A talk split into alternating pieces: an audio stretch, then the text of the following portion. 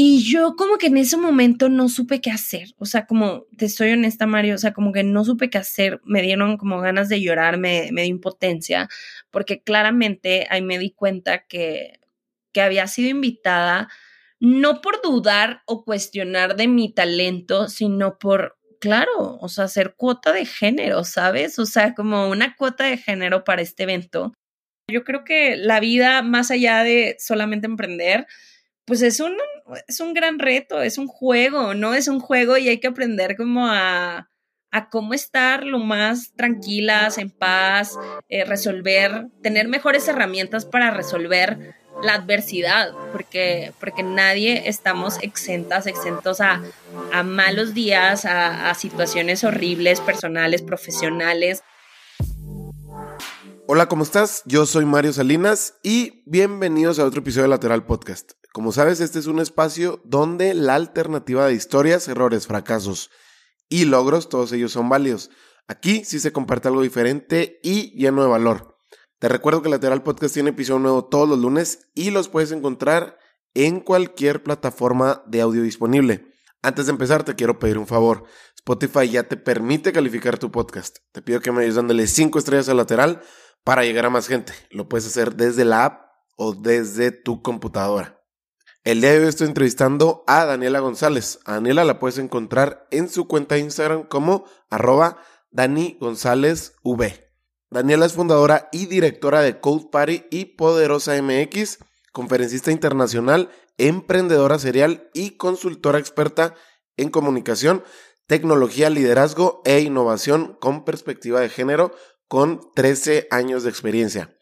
Ha dado tres charlas para TEDx, impartido más de 100 talleres y conferencias en países como Colombia, Estados Unidos y Argentina. Entre sus reconocimientos es ganadora del Premio Talent Award en Talentland 2018, ganadora del Premio Mujer Tech por el Tecnológico Monterrey, entre muchos más.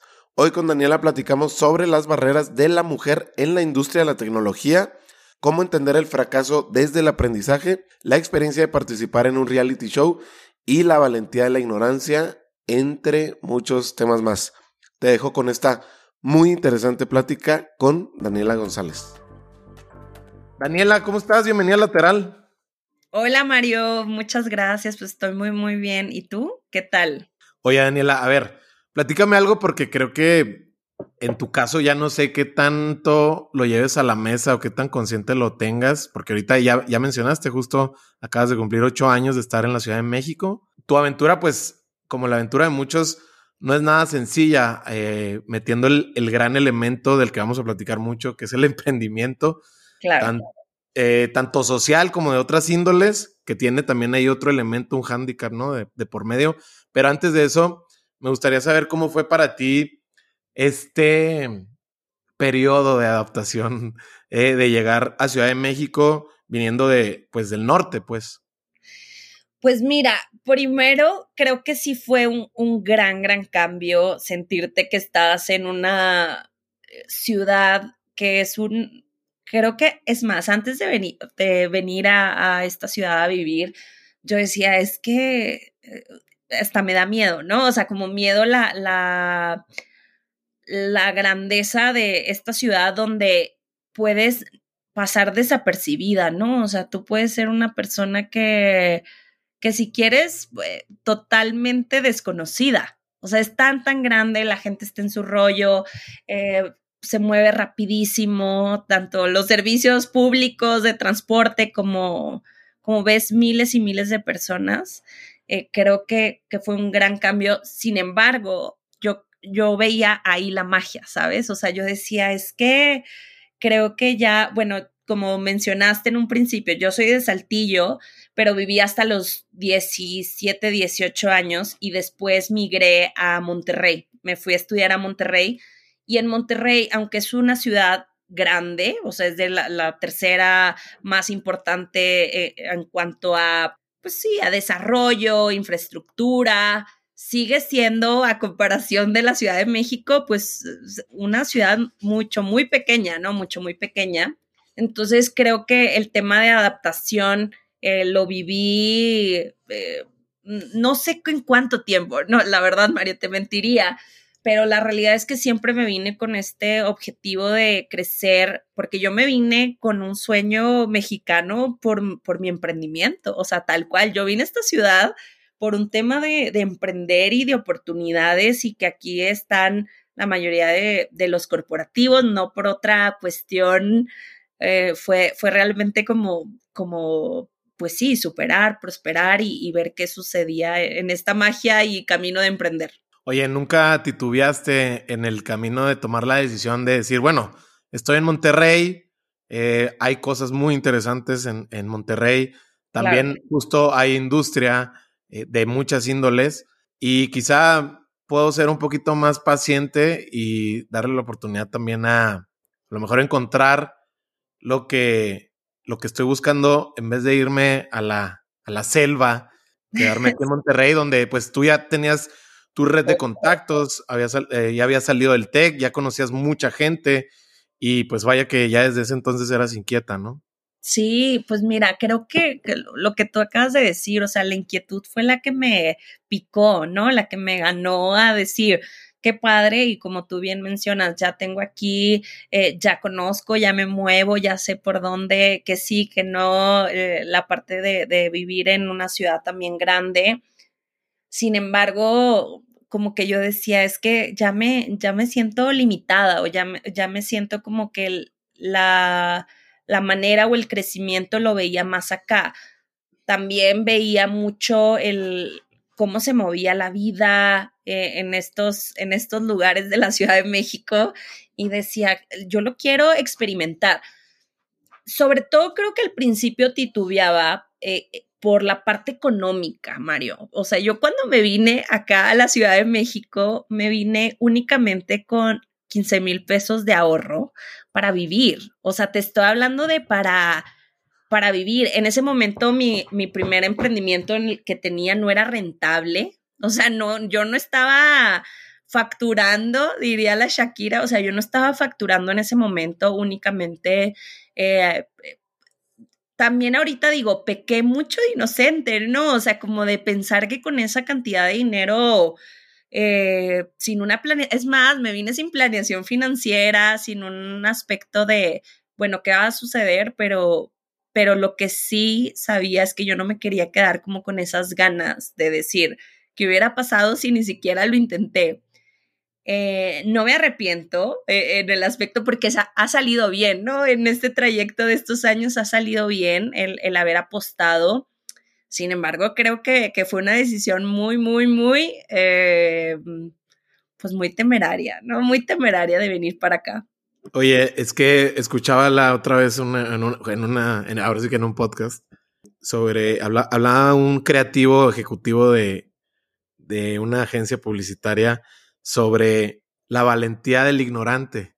Es Ajá. decir, el, el, no, el no saber todo lo que no sabes te puede dar la energía para aventarte con, justo como tú, ¿no? Digo, la verdad, sí. ¿estás, de, ¿estás de acuerdo que ahorita escuchar a alguien que te diga, oye, Daniela, pues, ¿cómo ves? Tengo 15 mil pesos, eh, nada más de mi, de mi fondo, de emergencias, Ajá. de ahorro, de todo, de todo, para venirme a la Ciudad de México creo que el consejo sería diferente, pero a pesar de decirle, aviéntate, pero quizá cómprate un paracaídas más grande, ¿no? Sí, totalmente. Mira, creo como, como lo que acabas de mencionar, es muy, muy divertido a veces lo que la ignorancia te puede hacer. Eh, sin embargo, algo que, que sí dejo en este aprendizaje, en esta historia, es que cuando tú confías en algo, vas a buscar cualquier solución para resolverlo. Y creo que esta parte de, de en mi caso, ¿no? De, de la necesidad, ¿no? Como decir, ya me vine, ya no me puedo rajar, ya no, no me puedo ir eh, con las manos vacías de, bueno, no pasó nada, sino pues seguir como intentando. Creo que que me ha dado este temple, característica, personalidad para seguir intentando y seguir evolucionando al punto que hoy, 8 de, o sea, 8 de febrero, que estamos acá, en febrero 2023, te puedo decir, o sea, ya tengo negocios consolidados, tengo eh, temas de, de, pues tal cual, ¿no? Estoy cumpliendo mis sueños gracias a emprender. Tú en ese momento llegas a la Ciudad de México con muy poquito oxígeno, 15 mil pesos. ¿Estás de acuerdo que eh, a tus 24, 26, en tus tempranos 20, pues no es nada?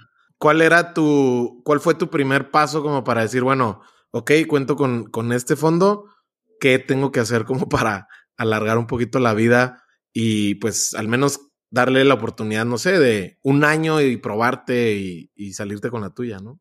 Mira, creo que, que algo como la recomendación que si, estuviera otra vez viéndome esa, esa chava de 25, casi 26 años, eh, creo que no sé si lo volvería a hacer, pero a lo mejor sí, o sea, si hubiera estado en esa, en esa edad otra vez. Eh, creo que la, o sea, la pregunta como iría más de, pues, ¿cómo se hace o cómo se hizo? Y, y en mi caso fue como, no sé si has escuchado este término que se llama bootstrap.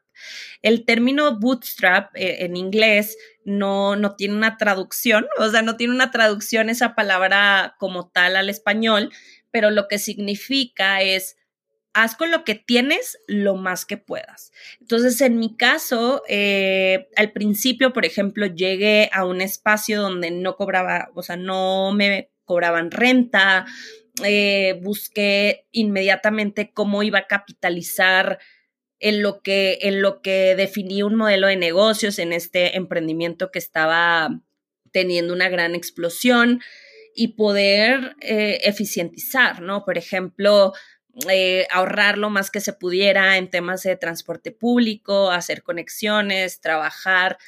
Ahorita hay una parte que sí me gustaría decir, o sea, creo que en ese primer comienzo tuve una vida muy desbalanceada, o sea, mucho, muy desbalanceada, porque ya te imaginas estar trabajando casi 24/7 por lo mismo, ¿no? O sea, por lo mismo, cuando no hay un, plan y apenas como que dices, es que ya no me puedo, ya no me puedo decir que no. Eh, en el lapso también buscar chambas que no eran nada más como por conseguir un trabajo temporal, sino agarrar oportunidades que a la vez pudieran como complementar, ¿no? En esos momentos me dedicaba bueno, todavía lo hago un poco, pero en ese momento tenía más eh, la parte como de estrategia digital. Entonces a, ciertos como personas pude apoyarlas eh, ya implementando el trabajo eh, remoto, ¿no? Desde hace ocho o nueve años. Así que también pude como poder capitalizar un poco y crear diferentes esquemas, ¿no? Esquemas para, pues para encontrar gas, como tú dices, gas en lo que pegaba una cosa u otra y emprender. Tienes un perfil altamente social, tanto Poderosa MX como Code Party, pues es un modelo B2B. Entonces, em, antes de platicar de eso, que vamos a tocarlo muy de lleno, creo yo que tienes, tienes el perfil de, de ser alguien a la que la gente se acerca mucho eh, y de todas las edades, quiero pensarlo, y aquí si no, corrígeme. Y creo que hay preguntas que son difíciles de contestar, sobre todo en, el, en la calentura de los momentos, como son las conferencias, congresos, eh, dando una plática. Cuando te preguntan sobre emprender, y sobre todo emprender, que para, parece que mucha gente piensa que emprender es encontrar un camino fácil para un problema que te va a dejar un chingo de dinero. He visto yo eso dentro de narrativas dentro de, también de el mismo bluff que hay, que muchas veces existe dentro del emprendimiento, que muchas veces no lo estemos llegando a hablar y hay veces que sí, pero bueno, a lo que voy es que, ¿qué le dices a esa gente que se acerca contigo cuando quieren encontrar en el emprendimiento un camino, o sea, quieren el atajo? Uy, mira, yo, fíjate que una vez cuando estaba en, porque no creas que siempre me vi como emprendedora, a pesar de que ya mis acciones iban muy encaminadas a, emprender, ¿no? Mis propios proyectos, desde la, la prepa, después la universidad y posteriormente, pero cuando ya a su vez me, me, consideré una mujer emprendedora, ¿no? De decir, ay, soy una emprendedora y, y me gusta crear ideas, problemas, soluciones, etcétera, lo que, lo que sea. Eh, me acuerdo que me, acerqué con un mentor. Este mentor, un señor que había estado toda su vida en el mundo corporativo y que estaba después de una carrera exitosa en el mundo corporativo, pues decidió emprender, ¿no? O sea, él decidió emprender y yo me acuerdo que ya lo veía un consultor increíble en temas de innovación y, actualmente se dedica a eso. Y yo decía, wow, y me acerqué con él y me acuerdo perfecto, oye Manuel, o sea, pero ¿cuál es la ventaja? O sea, como que, ¿cuál es el camino corto? Ya quiero tener toda la, todas las respuestas, ¿no? Todas las respuestas, como, como le hago. Y me acuerdo perfecto que, que, él me respondió y me dijo, es que no, no hay, o sea, no, si yo te dijera, aquí hay una pastilla mágica, tómatela, seguro todo el mundo se la tomaría, ¿no? Se la tomaría, porque claro, siempre tú quieres emprender y que te vaya excelente, ¿no? En temas de, de rentabilidad, de impacto, de negocio, etcétera. Entonces, creo que, el, consejo que, he llegado como a, emitir, a dar, es que, a ver, el tema de emprender eh, es una... Es un gusto, porque también yo te digo, a mí en algún momento de la vida me cuestioné de, oye, vale la pena, o sea, vale la pena porque, porque emprender justo tiene la parte excel, eh, bonita, gloriosa, eh, de, de, impacto, pero también tiene momentos de soledad súper fuertes, de cuestionarte, de, oye, no está, no lo estoy logrando, o, o bien qué bonito hobby porque no me deja dinero, ¿no? Como que dinero.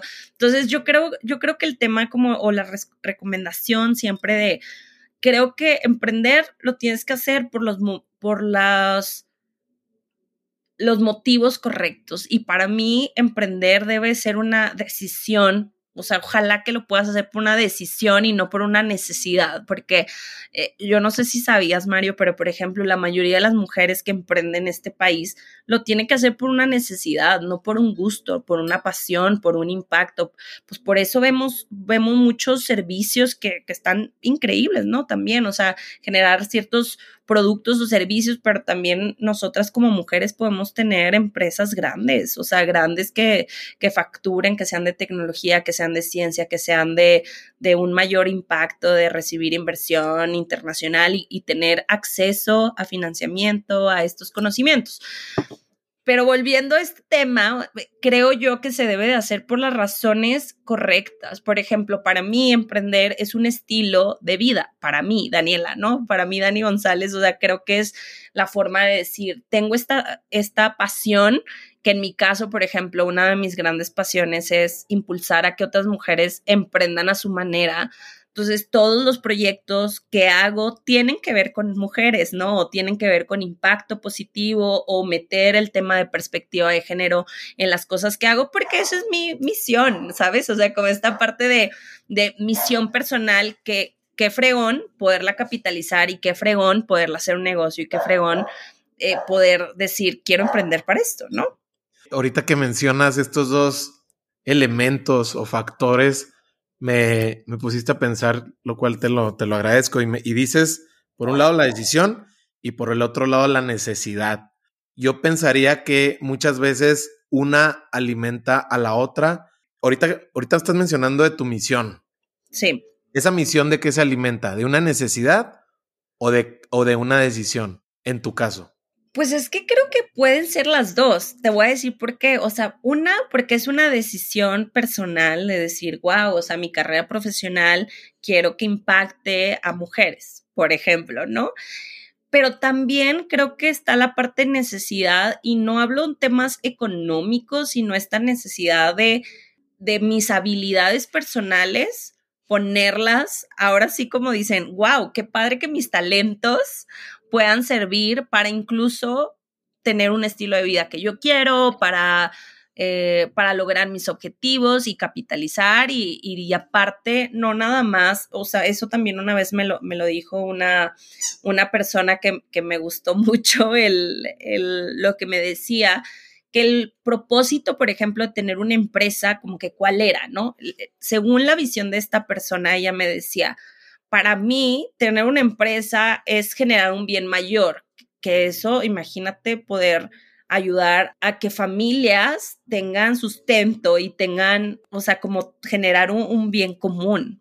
Entonces, siento que, que, eso es muy, muy valioso, más allá de ah, lo, lo, que mencionábamos, ¿no? De que, ah, quiero emprender porque me quiero ser quiero ser una persona millonaria. Y la verdad es que a veces no, no es así, ¿no? O sea, no es así de, que puedas eh, lograr sumas estratosféricas en, en, el primer tiempo. A lo mejor sí, ¿verdad? Pero bueno, existen muchos, muchos caminos o muchos enfoques o, o diferentes tipos de, de emprendimientos, ¿no? Por ejemplo, yo tengo más como que carga al tema de emprendimiento social.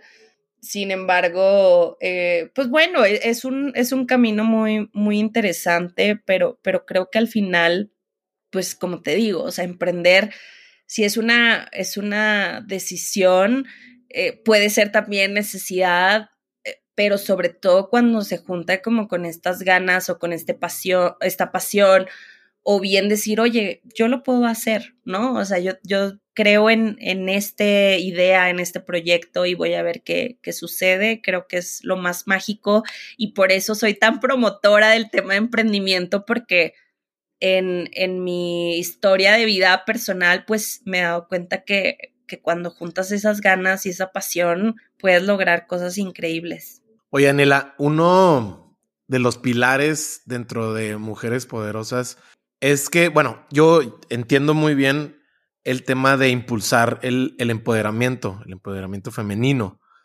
Eh, yo como lo veo es pues ese, ese cambio de mentalidad, siento que puede ser muchas veces de una manera, tiene, tiene muchos factores ese cambio de mindset y muchas veces pues es, es muy diferente, ¿no? De, de dónde viene tu empoderamiento o, al, o al de tu vecina.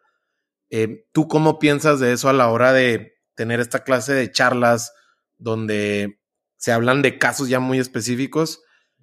¿Cuáles son tus conclusiones acerca del empoderamiento?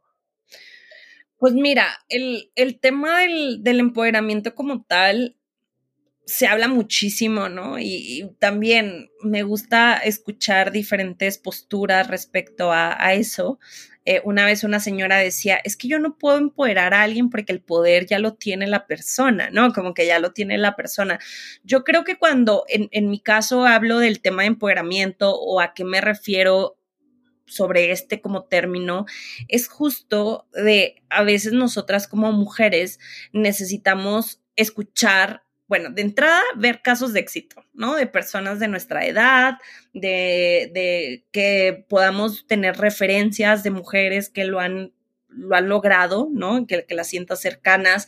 Eh, para mí el tema de empoderamiento es impulsar a través de eh, habilidades, ¿no? De desarrollar habilidades, competencias, tanto, tanto le llaman hard skills y, soft skills, ¿no? De, de y, y, sobre todo también esta parte de, ok, ya tienes estas habilidades, ya tienes estos, eh, estas habilidades, estos conocimientos, pero también algo muy importante que, que a lo largo del tiempo lo he visto, lo he practicado y me ha servido muchísimo, que es a través de cómo hacemos redes de, entre nosotras, ¿no? Entre nosotras las mujeres respecto a, a tema de negocios. Como creo que al principio me estabas como platicando, o no recuerdo si fue antes o después, eh, de, de decir, entre mujeres se referencian y te digo algo, puede ser, pero no en negocios. Qué loco, ¿no? O sea, si yo te diría, dime una persona experta en leyes, en contador, o sea, en temas como, o sea, se cuenta como pedir la primera referencia para hacer un negocio, los hombres lo hacen perfecto, por eso escalan muy rápido y hay muchas organizaciones o asociaciones donde ves puros hombres o la mayoría son hombres, pero nosotros como las mujeres somos perfectas para referenciar servicios, productos, pero para recomendar el trabajo de otras mujeres, entonces, para mí entra ahí el, el, tema de hay que hacerlo visible, hay que practicarlo, hay que impulsarlo para que así a su vez también cada, cada una de cualquier mujer pueda también ya visibilizar todo eso que tiene para dar, ofrecer y, pueda, pueda salir allá, allá afuera, pues hacer su mejor versión.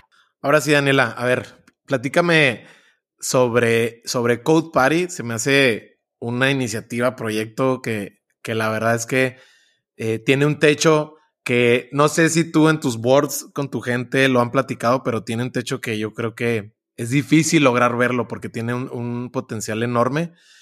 platícame primero de qué se trata y después también platícame de tanto la decisión como la necesidad que, había de por medio, porque la verdad es que eh, ahí creo que mueves la brújula de una manera muy significativa de la vida de, de estas niñas, ¿no? Code Party es la forma más divertida de aprender ciencia y tecnología o educación STEAM, que es ciencia, tecnología, ingeniería, arte y matemáticas, a través de fiestas, de fiestas. Entonces, este año se cumplen nueve años del inicio de, Code Party.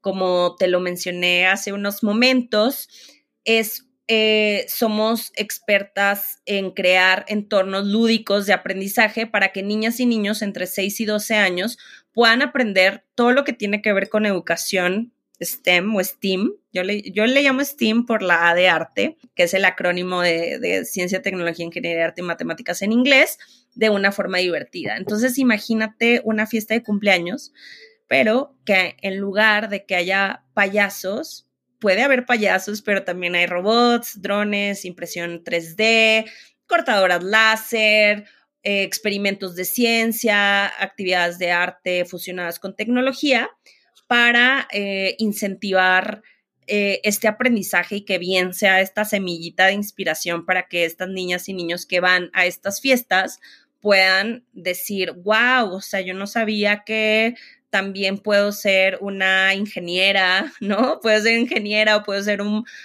desarrollador de videojuegos o científica o, una empresaria, ¿no? También.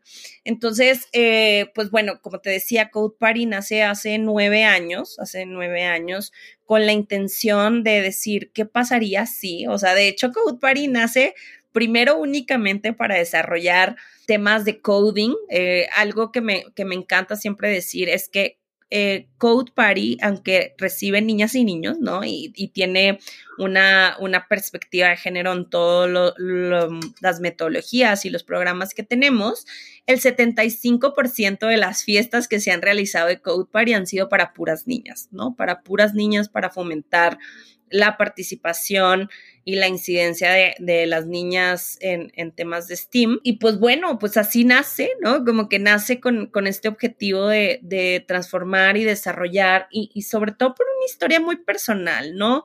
Porque vas a decir, ok, Dani, pues cómo te metiste también en estos temas de, de tecnología, yo siendo una licenciada en comunicación, pero antes de eso, yéndome un poquito más para atrás, desde que era niña, o sea, desde que era niña, a mí me gustaba muchísimo la tecnología, sin embargo, siempre eh, me sentía como una usuaria, a pesar de que ya era creadora de, tecnología, eh, me gustaba, por ejemplo, venían las nuevas redes sociales mientras iba creciendo, era usuaria, era de las primeras usuarias, me gustaba crear contenido, me gusta aún, ¿no? E, escribir, crear contenido, pero mientras fui creciendo, él no veía a un role model, ¿no? A una role model que me dijera, mira, guau, a ti te gusta mucho la tecnología las computadoras, te pudieras ir por allá.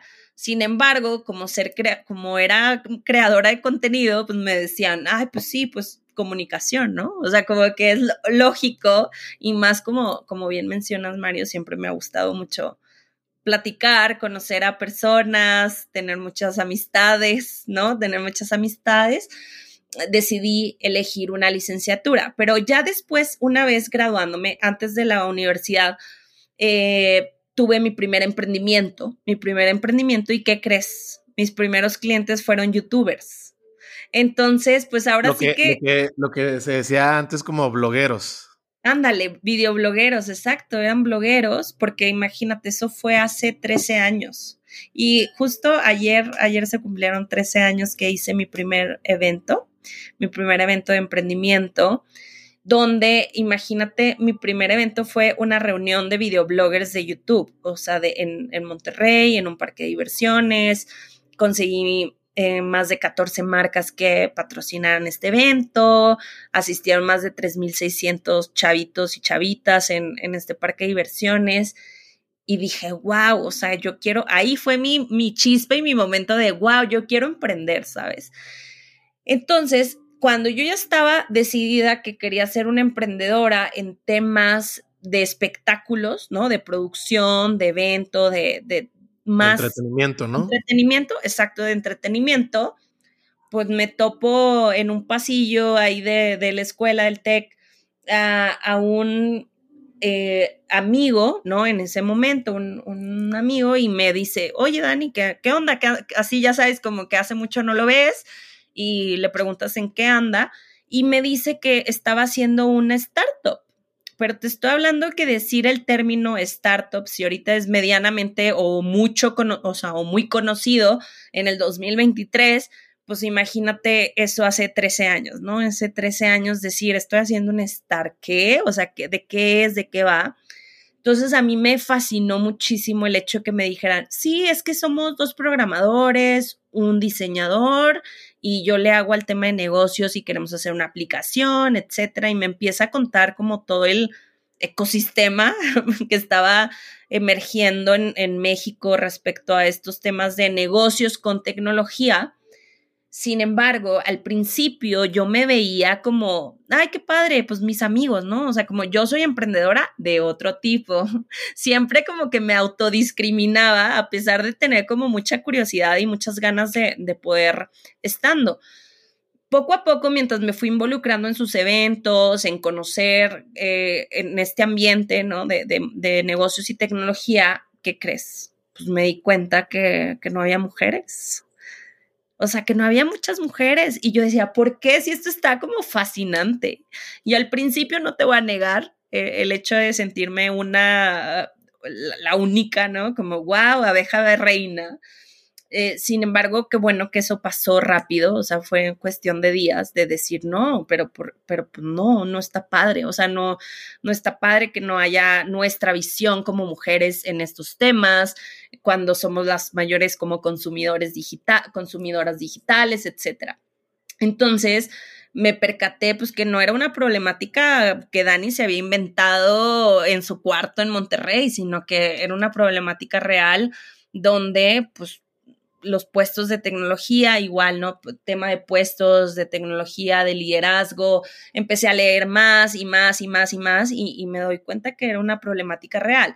Entonces, ya dicho esto, pues empieza mi camino de, de, pues ahora sí, de activista, de emprendedora en temas de, de mujer, de impulsar a otras mujeres en el mundo de la ciencia y tecnología, sobre todo a estas mujeres como yo, que no por no haber estudiado en ingeniería no podemos estar, por ejemplo, no podemos estar o no podemos ser creadoras de, tecnología y por eso también nace Code Party. O sea, primero, digamos que, sale el brazo de Dani Emprendedora a, través de una organización para impulsar a mujeres en, en tecnología pero también nace Dani empresaria, ¿no?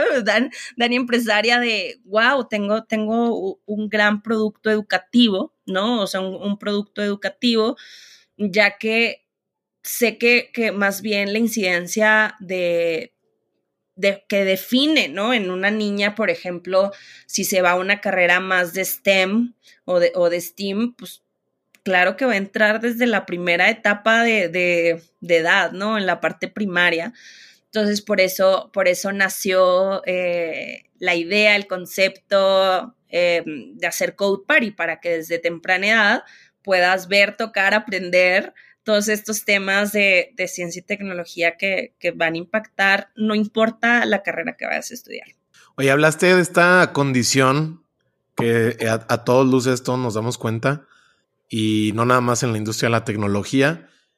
Creo que por ser una industria emergente, hay, hay maneras de, que el, gap que existe del desfase de género se alcance más rápido que otras industrias. Pienso yo desde mi trinchera. Y esa estadística creo que tú la tienes más clara de si sí es cierto o no es cierto. Pero, ¿cómo ha sido para ti moverte, desarrollarte en este mundo donde pues la carga la tienen, la carga está más del lado de los hombres. Eh, a la hora que, que justo ya te la crees, ya dices, bueno, se puede, yo sé que se puede, lo estoy haciendo, pero al final del día, pues necesitas formar tu red de contactos, ¿no? Y, y en, en, la Ciudad de México, pues de igual manera, ¿cómo, cómo ha sido para ti esa, esa clase de barreras que siguen existiendo? ¿Cómo las has ido tumbando tú? Pues mira, yo creo que como todo, o sea, cuando, mm, cuando te digo que apenas estaba en este como despertar de, de wow, el piso no está parejo, porque, porque la realidad es, es así, Mario, ¿no? O sea, aunque quisiéramos claro, cada quien va, a hablar desde su nicho, privilegio, desde su burbuja, desde todo, ¿no? Hay muchas condiciones o del punto de partida que cada quien nos toca empezar en la vida, ¿verdad? En la vida o cómo nos estamos moviendo. Sin embargo, creo que, que cada vez, o sea, cada vez hay más, más impulso, aunque como tú dices, pueden parecer industrias relativamente nuevas donde hay más empuje, sigue habiendo un gap y un tope. Más bien, sigue habiendo un tope. ¿Por qué? Porque las mujeres no, no estamos llegando a los puestos de tomas de decisión en puestos de liderazgo. O sea, ahí es donde, digamos que, te digo porque acabo de hacer un mapeo digital. Saludos, Jimé, si nos escucha después en este, que, que, ella es parte de, este equipo que, que, hicimos este mapeo, donde para revisar el tema de, de la industria, ¿no? Por ejemplo, eh, hablando específicamente de tecnología, de la industria de tecnología, y estábamos viendo que, por ejemplo, las comunidades de, de pues, de este sector, ya cada vez hay más líderes mujeres, ¿no? En, temas de, comunidad, de tema de, hacer el bien por la, por la gente, en temas de educación y que haya más chicas, chicos, de todo, ¿no? De expertas y expertos en, diferentes temas.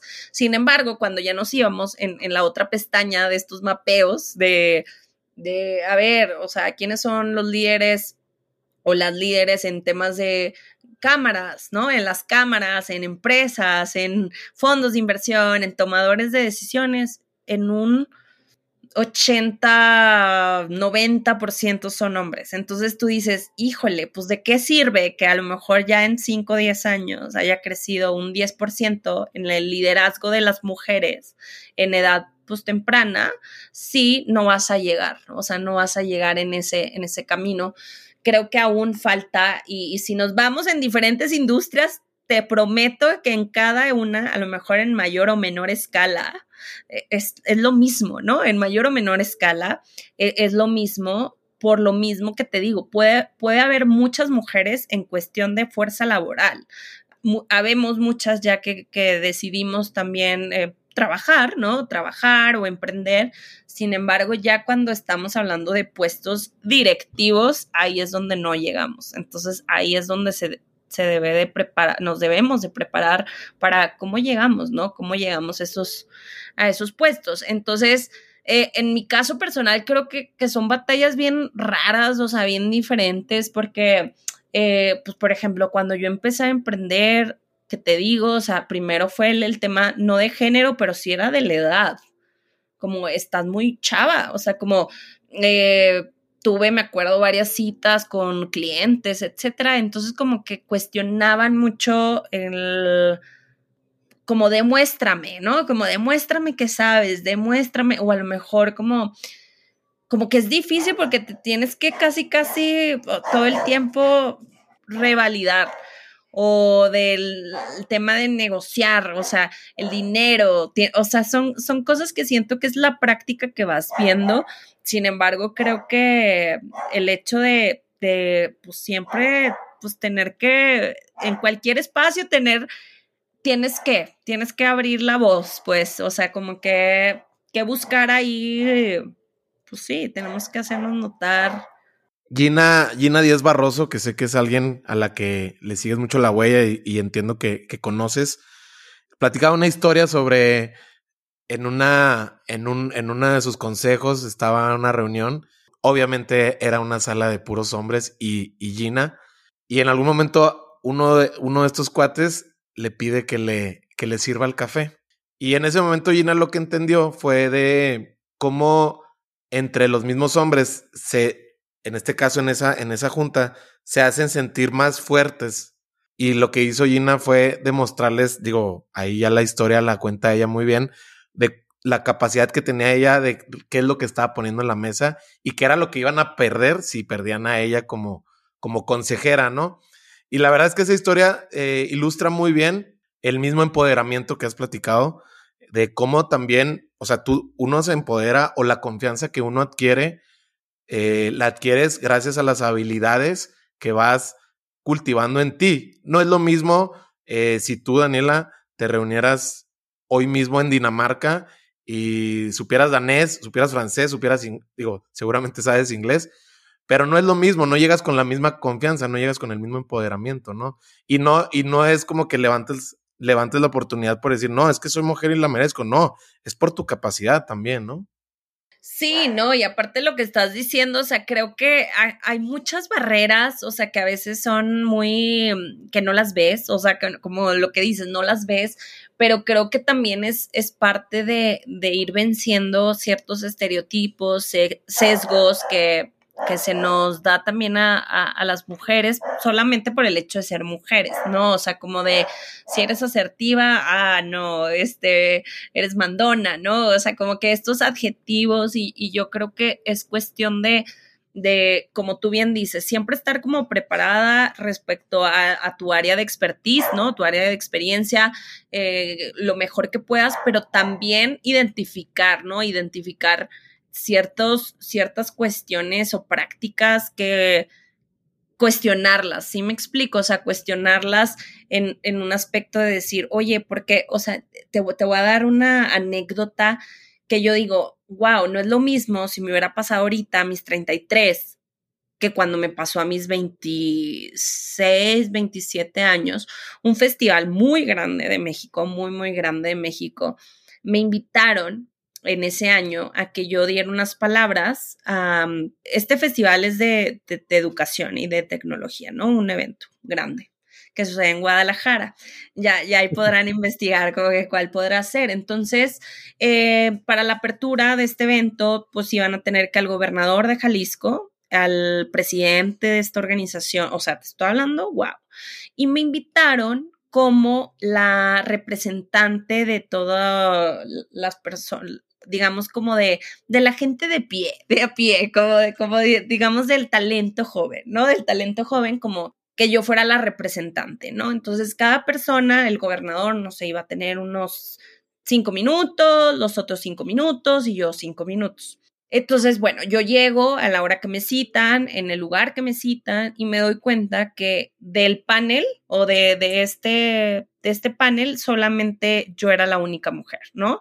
La única mujer, la más joven, y automáticamente cuando yo llego y, te encuentras en una sala, como te digo, o sea, de, puros hombres, y eso que yo tengo una personalidad extrovertida, ¿no? Eh, me sentía como incómoda como cuando nadie te pela, o sea, digamos que tú llegas pero nadie te hace plática, te sientes un poco incómoda, no, no sabes como que cuál es el protocolo, lo que sigue, pero me molestó muchísimo y no lo dije y ahora que lo pienso y digo, wow, porque no, no hice como ruido, o sea, no, no me, vaya, no me flagelo, ¿verdad? Porque en ese momento, pues así sucedió, pero al momento de, bueno, ya va a empezar como esta inauguración, entonces estas personas iban a hacer como el recorrido en todo este espacio de este evento porque imagínate, pues hay los puestitos de, proveedores y los espacios de las conferencias y, es muy, muy grande. Entonces me acuerdo que el director que sigue actualmente, esta persona, súper mal, eh, como que a los otros hombres, me acuerdo como que con sus brazos les dijo, vamos, o sea, como vámonos, vámonos todos. Y a mí me abrieron, o sea, digamos, a mí me abrieron. Y yo como que en ese momento no supe qué hacer, o sea, como te soy honesta, Mario, o sea, como que no supe qué hacer, me dieron como ganas de llorar, me, me dio impotencia, porque claramente ahí me di cuenta que, que había sido invitada no por dudar o cuestionar de mi talento, sino por, claro, o sea, hacer cuota de género, ¿sabes? O sea, como una cuota de género para este evento. Y, y luego, ¿cómo hacía como para no hacer, o sea, como no me acuerdo si lloré, no lloré, pero, pero fue así como una, me sentí tremendamente humillada y, a la vez como decepcionada de darme cuenta de madres, o sea, una, me invitaron por ser la cuota, o sea, cuota mujer, eh, dos, eh, me hacen sentir mal, o sea, tres, era porque, no sé, hubiera yo hecho algo, ¿no? O sea, como, o sea, algo, pero no lo hice y, y siento que eso puede pasar eh, estando en una junta, estando con un jefe o jefa o un proveedor o quien sea, ¿no? Entonces creo que que es cuestión de, de, por ejemplo, ¿no? De hacer visible estas cuestiones, compartirlo, comunicarlo y que ya no suceda y lo que se vea como algo que pudiese ser como, ay, no, para nada, no, este, no te diste cuenta o algo, eh, poderlo enunciar y saber que, pues que hay que ir cambiando las reglas, porque yo sí he escuchado también muchas veces eh, personas más grandes como que dicen, es, que así es, ¿sabes? Como que es que así es y, y, pues porque así es, pues así debe de ser las formas. Entonces creo que también una emprendedora o un emprendedor, pues somos esas personas que lo que no nos gusta, buscamos la manera de, de mejorarlo y de solucionarlo o de inventarlo. Entonces, para mí creo que, esta definición de, eh, del empowerment o de lo que se tiene que hacer, pues entra, entra mucho en esa, en esa área. Oye, Daniela, quiero aquí cambiar de velocidad un poquito y hablar también de, no sé si sesgos sea la palabra, pero muchas veces el emprendedor comete, pues sí, comete el error de enamorarse eh, tanto de sus ideas que suele, que suele ser muy complicado el poderla soltar, ¿no? Ya sea por el motivo que sea que el mercado no tiene, no tiene oportunidad, no está listo, mala administración o simplemente las, las sociedades no funcionaron. Platícame para ti cómo, cómo has entendido esta experiencia hablando de todos estos factores cuando hablamos de por qué los, los emprendimientos muchas veces fracasan. En temas de, de enamorarnos de la idea, ¿no? Enamorarnos de la idea. Eh, yo creo que, a ver, como, como emprendedoras, como emprendedores, vamos a tener esas características esenciales, ¿no? Esta pasión, estas ganas de crear, de innovar, de, de perseguir, resolver un problema, generar un impacto o por lo que nosotros queremos. Yo creo que algo en mi experiencia que, que sí te puedo contar y que me ha servido es poder cuando sea el tiempo, observar y ser fiel a lo que tú quieres. Porque también eh, a mí me ha pasado que he llegado a tener emprendimientos que son unos hobbies, ¿no? O sea, que, que están padrísimos y que me encantan, pero, pero al final no tienen un, un modelo, ¿no? O sea, no tienen un modelo entonces, bueno, te decía que el, que el, momento de que cuando ya estamos emprendiendo y tenemos estas ganas, esta pasión, o sea, creo que, que, es muy, muy importante saber qué estás dispuesta o dispuesto a hacer. Esa es la realidad. O sea, en qué, en qué momento estás, en qué, eh, por ejemplo, yo ahorita te digo, para mí algo no negociable, o sea, ya de ahora en adelante, es que, por ejemplo, tengo que tener cubierto mis gastos fijos, ¿no? O sea, esta, esta, esta parte de, sí, muy emprendedora, pero no tengo dónde vivir, no tengo qué comer, no tengo cómo, cómo mantenerme, pues no, ¿verdad? O sea, hay, que ser como muy, muy conscientes respecto a nuestras necesidades básicas eh, y humanas y lo que queremos eh, hacer y, perseguir, ¿no? Porque la, realidad es que, mira, por ejemplo, yo te, te comparto, cuando yo empecé a emprender, me acuerdo que mi primer milestone o mi primer objetivo, mi primer meta corta decía, yo quiero poder vivir de esto. O sea, como de, lo básico, lo indispensable, y más si partimos con la primera historia que te conté de yo llegué con 15 mil pesos, ¿no? Y luego la, primera como meta fue, bueno, quiero pagar mi renta, mis Ubers y, eh, y la comida y esto como, como básico. Y luego creo que ya va más allá, ¿no? Va, va más allá a a de sí que padre, o sea, que no pierdas el enfoque del por qué estás emprendiendo o de estas ganas, pero también una, una gran mentora en algún momento me dijo, es que si, si tú como emprendedor o emprendedora no tienes tus gastos fijos cubiertos y lo que te puede dar como una tranquilidad, ¿cómo vas a ser más creativa, más innovador, más eh, con ganas o entusiasta si estás como preocupado, preocupado por, por la necesidad? Volvemos al tema, ¿no? Como... es que Oye, es que las ideas no fluyen cuando el refri está vacío. Totalmente. Y también cuando no descansas y cuando te malpasas y cuando tienes muchísimo estrés. Entonces, bueno, creo que, el, primer paso como decisivo también para, para tomar como estas decisiones es qué tanto estás dispuesta o dispuesto, lo que te decía, a tolerar, ¿no? ¿Estás dispuesta a meterle fines de semana o no? A no tener vacaciones en un tiempo, en, en bajarte de lo que a lo mejor te pagan en, tu trabajo godín o, o tener dos chambas eh, mientras vas empezando, o sea, ¿qué también estás dispuesta o dispuesto a, a hacer? Lo segundo también es que creo que eh, es bueno entender cuando es momento de partir, no importa lo, no importa nada. Para mí creo que lo que eh, como emprendedora lo que te quita como tu paz es demasiado caro y cuando llegas a tomar malas decisiones en lugar de lamentarte, hay que tomar acción, ¿no? En, mi caso, pues me ha tocado emprender darme de topes muchísimas ocasiones, ¿no?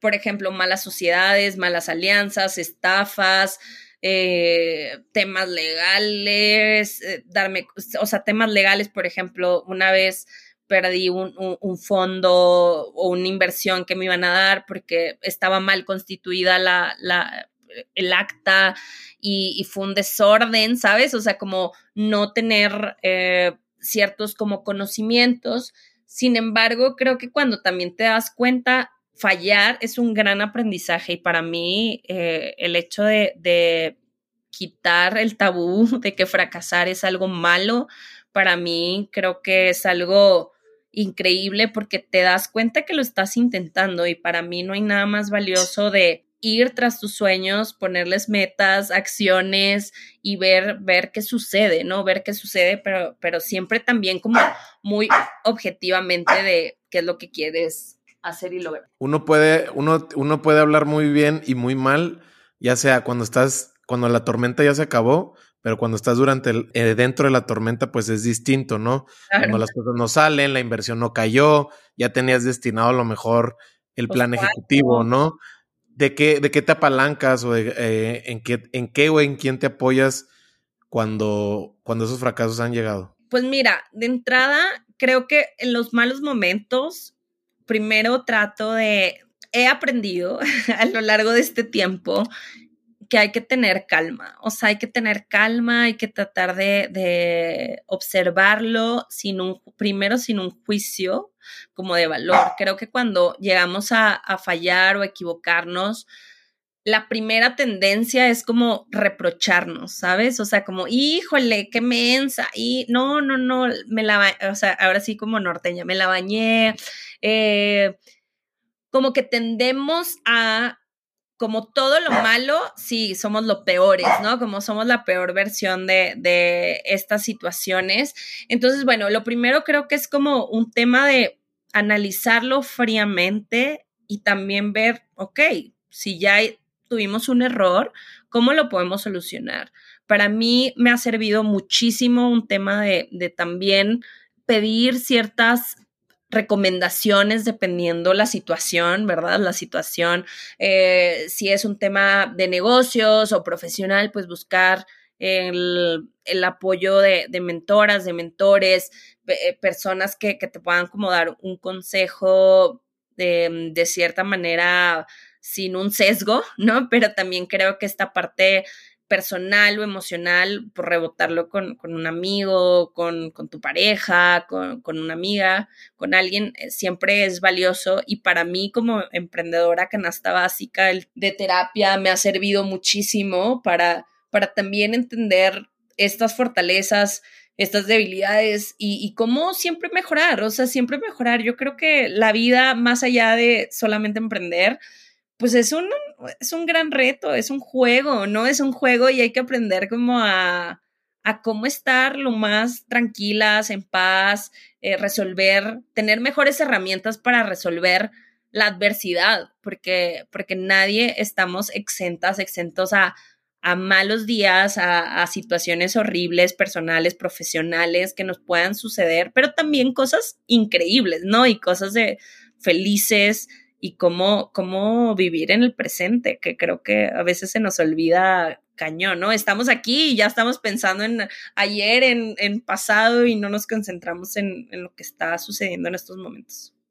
Oye, es bien importante eso que mencionas de vivir en el presente creo que como emprendedor pareciera que es necesario revolucionar a la cabeza para que todo pase. Y ahorita que digo, no sé si el mismo libro de Thinking Fast and Thinking Slow me, ha desacelerado en el sentido de entender como los momentos donde hay que meter el acelerador y dejar que también las cosas fluyan o sucedan y también entender que va a haber ritmos donde la línea baja poquito y a lo mejor es momento también de pensar bien para dónde vas a dar el siguiente paso, pero siempre estando en el presente, como mencionas. Eh, creo que eso te da una gran ventaja a la hora de realmente ir por lo que quieres, ¿no crees? Sí, totalmente, pero, pero creo que es como las horas de vuelo lo que te va diciendo, o sea, porque yo creo que si a lo mejor yo me escuchara, o sea, digamos de, de hoy lo que estoy diciendo hace unos años, pues diría, ay, sí, pero ¿cómo? ¿Cómo? Pero ya lo quiero rápido, ¿no? O sea, como por ejemplo, eh, entonces creo que, que, tienes que hacer, probar, repetir, fallar de nueva cuenta y, seguir y seguir. Y, también cuando, como mencionas, o sea, hay momentos, eh, por eso lo que te digo, o sea, en algún momento de mi vida fui tan workaholic, pero en exceso, o sea, a un nivel insano, que no lo recomiendo. ¿Por qué? Porque al final me enfermé, ¿no? Al final mi, mi cuerpo real, o sea, real colapsó, ¿no? Colapsó en, en, muchos factores y tampoco creo que eso sea la mejor forma de emprender o de trabajar, ¿no? Ya, pero ya lo tuve que ver a años de distancia, ¿no? Como años de distancia. pero sí, creo que, que eso puede ser una, una gran ventaja al momento de, pues sí, de hacer de esas pausas y seguir y continuar. Y como te decía en la pregunta, en una de las preguntas anteriores, cada quien va a tener sus, eh, digamos, negociables o no negociables para seguir o no seguir con un proyecto en específico. De decir, me encanta, pero, por ejemplo, digo, hablando, no sé, de Code Party como ejemplo breve, ha evolucionado tanto su modelo de negocio que ahorita únicamente, por ejemplo, se se prende, se actúa, se, se provee el servicio cuando una empresa o un gobierno lo compra. Y antes sí me explico, o sea, de que alguien me decía, ay, te doy un peso, ay, sí, sí, aunque me... ya antes, antes eras para todos para y todos. Y terminaba siendo para nadie, exacto. Exacto, para todos, gratis, no importara que yo pusiera de mi bolsa, que me desvelara, que me preocupara, pero bueno, gracias a, a probar, ¿no? Volvemos al tema a probar, se llegó a un modelo de negocios que es rentable y que, que sucede en estas condiciones, ¿no? Como en estas condiciones. Entonces son cosas interesantes que, que pues a mí me encantaría, así me explico lo que te digo, a mí me encantaría que diario hubiera una code party y que el equipo estuviera gigante y grande y la realidad es que te digo, ahorita no se puede así, ¿no? O sea, digamos, no se puede a menos de que hubiera, no sé, un capital externo, ¿no? Finan o sea, algo financiado donde Dani, emprendedora, empresaria, no se tuviera que preocupar por por justo, ¿no? O sea, esa parte de, de venta, pero bueno, sí, me he enfocado más en tema de ventas, de, de, los negocios y, y, todo. Ahí vamos, ahí vamos. Oye, Anela, el, pareciera que, que uno, uno conociéndote dentro de tus, dentro de tu checklist, también estaba el de participar en un reality y creo que ya lo puedes tachar. Platícame sí. de la experiencia que estuviste pues, en un lapso corto. Ajá. Pero platícame porque seguramente eh, hay aprendizajes ahí de por medio y platícame si ca cambió algo en ti después de estar en esta experiencia. Mira, fíjate que, que lo que mencionas, bueno, creo, creo que a lo largo de esta vida eh, he podido poner como lo que dices checklist, ¿no? Y como buena comunicóloga ya el hecho de decir, bueno, estuve en, un programa de, de, televisión como reality show, bueno, creo que, que fue también algo interesantísimo. Te platico, hay un proyecto que hace el canal E Entertainment Television que se llama Escuela Imparables y es un programa de mujeres emprendedoras de toda América Latina para eh, ir a una escuela, digamos como una escuela de negocios y y hay un premio, ¿no? Y al final se, se premia una, una emprendedora. Eh, hace unos meses tuve la oportunidad de, de, hacer como esta aplicación para, para ser parte. Tengo entendido que aplicamos más de 3.000 mujeres. De esas 3.000 mujeres seleccionaron 200 y de esas 200 nos eligieron únicamente a 20. Entonces, de esas 3.000 eligieron a 20. Eh, yo fui una de esas 20.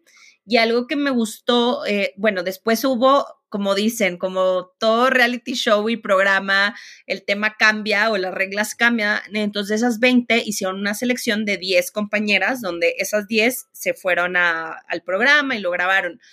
Em, en mi caso, yo me quedé en, esa primera como preselección, ¿no? Esa, esa preselección y algo que estuvo increíble. Mira, de entrada, algo interesante, porque pues cuando, cuando sucedió esta parte, no, no me agüité, te soy honesta, o sea, como que por no quedar, claro, siempre estás esperando que quieres ganar y que quieres llegar a participar, etcétera. Eh, sin embargo, pues creo que son estas experiencias, lo que volvemos a, te vuelvo a repetir, ¿no? Como estas horas de vuelo y estas oportunidades y, y tomarlas de la mejor manera. Para mí, lo que más me ha dejado es haber ido a esta preselección y a este casting, y bueno, a, todo esto del programa, pues fue la, las mujeres que conocí, ¿no? Las mujeres que conocí que actualmente ya son amigas, con las que eh, con algunas ya estamos emprendiendo ciertos proyectos, de que de ahí salen, salen buenas conexiones y creo que que bueno, como tú dices, el check, ¿no? El check de, de salir, eh, verte en la tele, ¿no? Digo, ya me había tocado en otras ocasiones más un tema de, entrevista o, o, de, mm, bueno, bueno, en algún momento salí en una campaña para, para Samsung, en unos comerciales, eh, más digital, pero bueno, este era ya más eh, como participante, ¿no? Como participante. Entonces, bueno, creo que, está padre, como te decía, como comunicóloga, un check, un check de ya estuve en un programa. ¿Cómo has logrado medir tú el impacto en Code Party a través de, las vías que están tocando, entendiendo que pues es una edad sumamente sensible, donde absorben y donde yo creo que marcas la pauta, ¿no? Para muchas de sus habilidades, ahorita que hemos estado hablando tanto de las soft skills y las hard skills, eh, ¿has visto ya ver en qué impacta después de que estas niñas o estos niños terminan a lo mejor su participación con Code Party y los caminos que toman? Sí, fíjate que, qué bonita pregunta porque, porque ya en este camino, en esta labor que ya llevo un rato, un rato haciendo eh, con, estos proyectos de, Code Party. Eh, tengo un caso en particular. De entrada, siempre Code Party ha, hecho una, se sabe, ¿no? Que estas experiencias pues son esta semilla, ¿no? Esta semilla de inspiración y que el lapso o, el tiempo como grande de, de, la primera Code Party hasta que crezcan y vayan a la universidad iba a pasar un tiempo, ¿no? Entonces, actualmente ya tenemos varios casos de éxito, o sea, casos de éxito que van en la universidad, ¿no? O sea, digamos que ahorita va a la universidad. Eh, una, una de las, de las mentís que, tengo, mentís es la, palabra, digamos, correcta de, de tú eres la, persona que es mentora, ¿no? Y tienes a, pues no a tu cargo, sino le das mentoría profesional a, a chicas eh, eh que son las con las que más he, dado mentoría, ¿no? Para, para niñas. Y bueno, pues a mí me, me tocó, por ejemplo, eh, se llama Elo. Eh, Elo actualmente tiene 20, ¿no? Tiene 20 años y ella pues comenzó a asistiendo a Code Party, luego mm, tenía muchas ganas como de emprender, como su propio como club de niñas interesadas en temas de ciencia y tecnología. Posteriormente, pues empezó a hacer como lo que te decía, eh, fue como gracias a ayudarla, apoyarla, incentivarla. Em, ha ganado ciertas becas gracias como a este mentoring que te digo para, para poder, eh, hizo un proyecto súper lindo que, la aceptaron en la, en la ONU, en la ONU eh, también ayudé para que estuviera una TED de niños, ¿no? Un TED Kids, un TEDx Kids. Eh, y actualmente, por ejemplo, está estudiando una ingeniería en innovación. Entonces, si, si, vemos como este lapso de años, porque al final dices, wow, o sea, pues tal cual, son nueve años o diez años de, de conocerla, apoyarla, impulsarla, seguir como su, su track y, a veces es eso, ¿no? Necesitas en, en, estos momentos como, como esta guía, este impulso, estas oportunidades de decir, mira, aquí, eh, aquí están, pero tú vas a hacer la chamba, ¿no? Eso creo que, que al final es lo, lo hermoso de las mentorías eh, hay algunas otras chicas que están ahorita que están en Code Party, están en prepa, pero tienen muchas intenciones de, estudiar alguna ingeniería en, tecnología, en videojuegos, en, temas como artísticos, pero con tecnología. Entonces, digamos que nuestras generaciones de Code Party que, que, tuvieron sus primeras Code Parties, pues ahorita están en, prepa, están en prepa. En prepa. si, si tuvieras que eliminar algo de, tanto tus hábitos, tus actividades que estás haciendo para que el próximo proyecto fuera un rotundo éxito. Eh, y hablemoslo en caso eh, meramente ejercicio de imaginación. Claro. ¿Qué estarías eliminando para que el próximo proyecto fuera un rotundo éxito?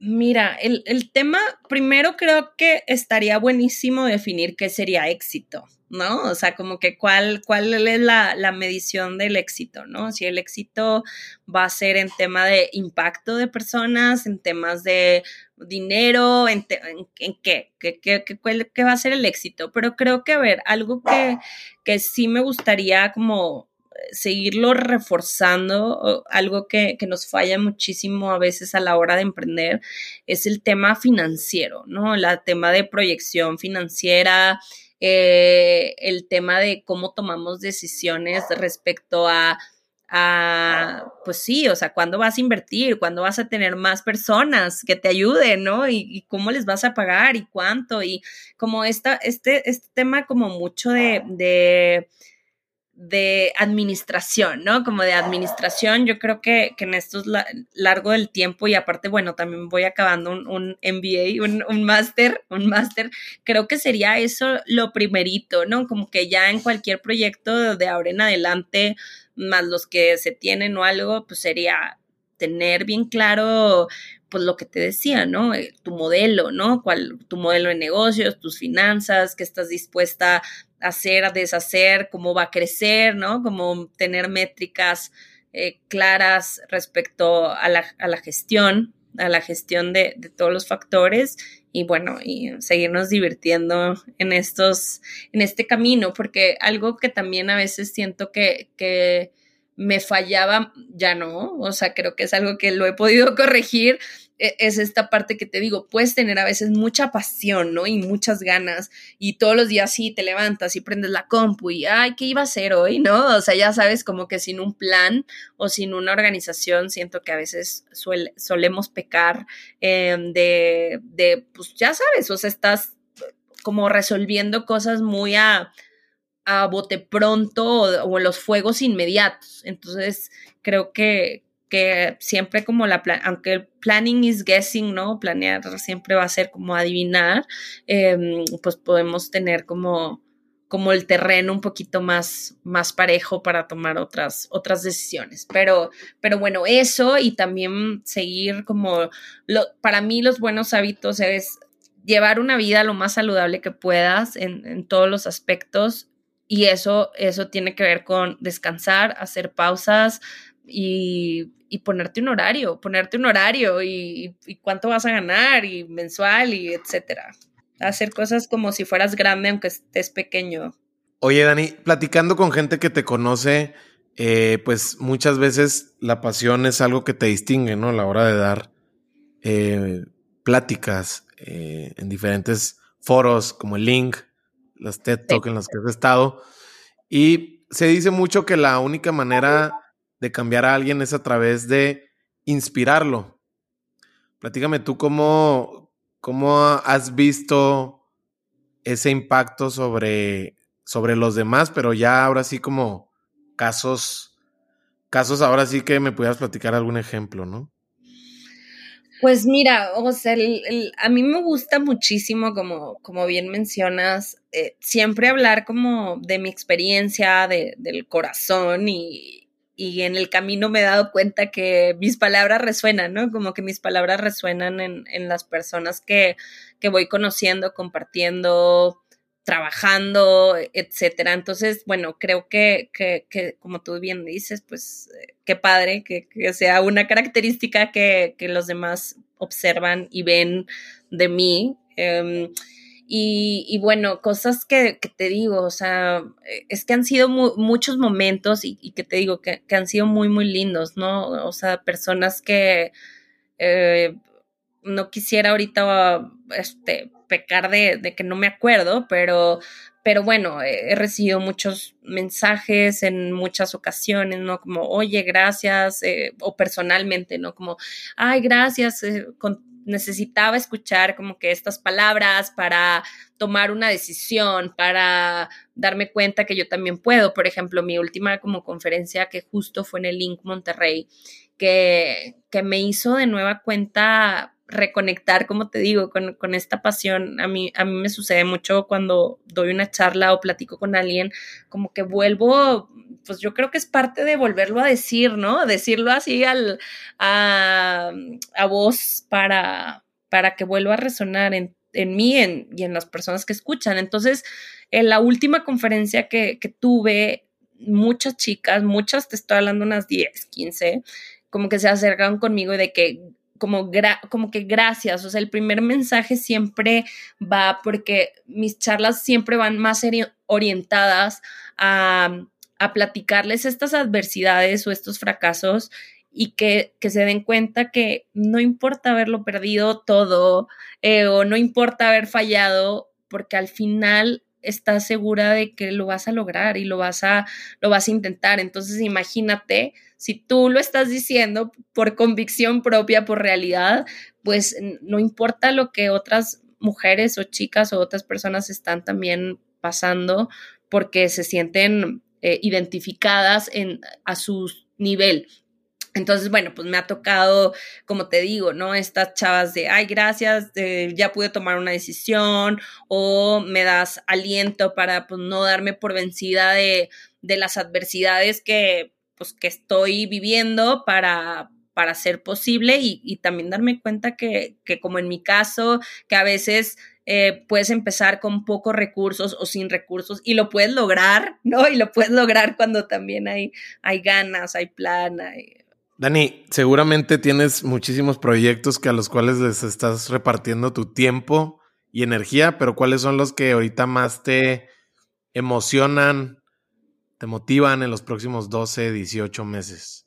Pues mira, algo que, que, fue algo sorprendente para mí, o sea, creo que ya llevaba unos años dedicándome únicamente como a emprender mis propios proyectos, o sea, como de, ok, sale Code Party, este, sale Poderosa, eh, sin embargo, eh, en, pandemia, como que dije, a ver, Code Party, o sea, Poderosa también existía, ¿verdad? Entonces yo decía, pues yo me dedico a hacer eventos y a hacer fiestas. ¿Qué voy a hacer? ¿No? Como que qué voy a hacer era, era lo único que tenía. Entonces se me ocurrió de tal cual, ¿qué pasaría? O sea, ¿qué pasaría si yo pusiera a disposición estos talentos, estos conocimientos para organizaciones, empresas, emprendedoras, personas y ofrecer servicios, ¿no? Servicios de consultoría. Entonces, actualmente tengo una, una consultoría eh, marca propia, o sea, incluso no tiene, ya sabes, como ahorita una, una identidad como tal de, ah, empresa Dani González Inc., ¿no? No, no, todavía no. digo, va integrada dentro de tu marca personal, ¿no? Sí, totalmente, totalmente. Entonces, ese me emociona muchísimo porque actualmente tengo 10, 10 proyectos corriendo, imagínate, un tema de, de lo que empezó con, con una fundación en Monterrey que que aportaba un tema, por ejemplo, de una consultoría en temas de impacto, de, mm, de comunicación y escalabilidad digital, pues ahorita ya son 10 diferentes proyectos, ¿no? Que tienen que ver con eh, unos con educación, etcétera. Entonces, bueno, ese me emociona muchísimo, o sea, el tema como de qué puede suceder con el tema de consultoría. Esta consultoría que, que te digo, su enfoque es de comunicación, emprendimiento, innovación, tecnología con perspectiva de género, me, emociona mucho. Por supuesto, eh, bueno, obvio, Code Party y, y Poderosa aunque poderosa, a, pesar de que nace en pandemia, también me emociona mucho porque cada año, por ejemplo, hacemos un camp para mujeres emprendedoras. Entonces viene esta edición, la segunda edición, ahora en el 2023, ahora en un destino internacional. Va a ser en un destino internacional para mujeres que quieren emprender o que están emprendiendo. Eh, es un viaje de networking más actividades, va a estar increíble. También viene Poderosa You, que es un programa para mujeres universitarias, que también pronto te daré, te daré las nuevas, que está en, proceso de creación. Así que, pues, eso, eso me emociona y, también justo lo que decías, mi tema del desarrollo de mi marca personal, eh, con el tema de, de, pues, las conferencias, los talleres, algo que cada vez va va teniendo también más auge, porque antes, aunque usted no lo crea, ¿no? A pesar de ya haber dado más de, de 100 conferencias en diferentes países y, y, talleres y trabajado con muchísimas marcas, hace unos meses yo no me sentía, ¿sabes? Como, como una conferencista de, ah, déjame, me promociono, me vendo como una conferencista y, y actualmente, pues te puedo decir con muchas ganas, orgullo y todo de que, claro, soy una consultora, soy una emprendedora serial y soy una conferencista. ¿Cómo pareciera que, que una vez que empiezas ese camino es como que ya toda la confianza en ti, pero siempre sigue llegando el síndrome del impostor, ¿no? O sea, no es algo que lo elimines una vez que ya tomaste la decisión, sino que puedes otra vez, se puede volver a presentar y es volver a hacer el ejercicio de decir quién eres y hacia dónde vas, ¿no? Sí, y creo que siempre es bueno hacer como esa recalibración, ¿sabes? O sea, porque como tú dices, hay momentos donde, wow, me siento increíble y todo está funcionando y, los momentos así de, ay, soy la peor, ¿no? del mundo. Mira, creo que, que para mí el, el, síndrome de impostor, como, como mencionas, a veces aparece y, y disfrazado como como el claro ejemplo de imagínate, ya había dado quién sabe cuántas conferencias y no me sentía todavía como preparada o segura de yo ofrecerme como una profesional que te puede ir a tu escuela, a tu empresa. Eh, entonces, bueno, gracias a, también, como tú dices, eh, para mí tienes que agarrar el miedo a muchas veces porque siempre vamos a tener miedo. O sea, a lo mejor ahorita ya mi miedo no es el empezar, ¿no? Luego el miedo puede ser un tema de, híjole, tengo problemas felices, ¿qué, qué pasa si todo esto digo que sí y luego cómo le hago y el tiempo? Son ese tipo de cosas que cada vez, pero con todo y miedo hay que, hay que lanzarnos, hay que atrevernos, hay que, hay que ver qué sucede y si no sucede, cambia, ¿no? Y cambia y toma decisiones. Y algo con lo que sí me gustaría también como acabar, reflexionar, es que, ok, ahorita 2023 te estoy diciendo, vienen cosas increíbles en temas profesionales, pero también puede haber muchas cosas en el camino, ¿no? Y, que puedas tomar una decisión. Por ejemplo, ahorita no soy mamá, pero si en un futuro soy mamá, pues a lo mejor seguro me vas a ver emprendiendo algo de niños, más niños, ¿no? Bebés o así, porque a lo mejor en ese momento quiero. O, o por ejemplo, ahorita que me, me ha gustado mucho el tema de cocina, es mi hobby, es mi terapia, cocinar. Eh, también no descarto emprender un tema de cocina, aunque no tenga nada que ver con temas de educación o de mujeres, ¿no? Son ese tipo de cosas que, siento que hay que estar también muy abiertas y abiertos a, reconocer estas oportunidades y que no nos dé miedo cambiar o girar el timón de nuestro barco eh, si así lo decidimos. Dani, muchas gracias por tu tiempo. Digo, la verdad es que cuando platicábamos Vero y yo sobre, sobre ti y cómo se conocieron, dije, bueno, seguramente si coincidieron tantos porque se parecen y se parecen en lo inquietas, pero qué genial que estés creando este impacto tan sostenible porque se, fueron ustedes al, a la base de todo esto, ¿no? Con los niños. Entonces, seguramente es algo que también te da mucha satisfacción, más allá de, digo, más allá de, algún número, eh, saber que, que, le, que, le, están tocando la, la vida a, las chicas y a los chicos es algo que, que te, que te, que te deja un muy buen sabor de boca, ¿no?